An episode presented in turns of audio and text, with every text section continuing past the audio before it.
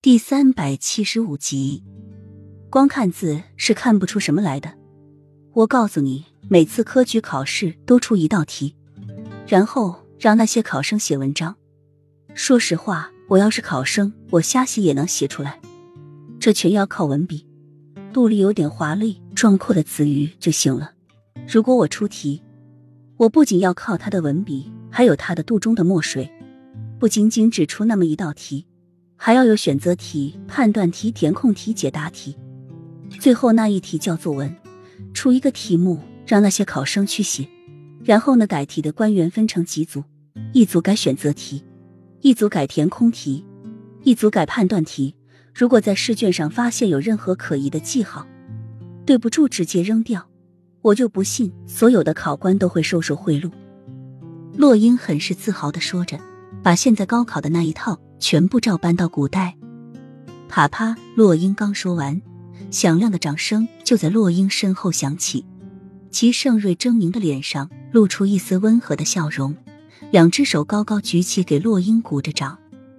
洛英回头的那一刹那，差点呆住，赶紧起身行礼，余光却狠狠的剜了一眼身旁的慕容锦。明明早就知道皇上来了，却不告诉他，让他在这出丑。樱花夫人果然有一番见地，这个办法实在是好。齐盛瑞有些不敢置信的看着洛英，如果不是他亲眼所见、亲耳听到，他绝对不会想到这番话出自他的口。这个办法他从未想过，但是樱花夫人却说的字字在理。这样出考题不仅可以更加真实的考验每个考生的水平，也可以杜绝考生作弊，实属两全其美之计。谢皇上夸奖。奴婢只是随口说说，洛英在慕容锦面前的底气，一到皇上这就全没了。亏他当时还说的豪言壮语，好一个随口说说！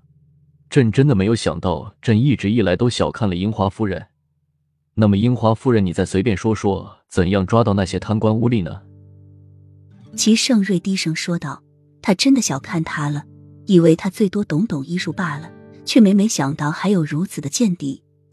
刚才见他对着慕容锦趾高气扬的样子，他便觉得很好笑。这可他一贯的沉稳不服。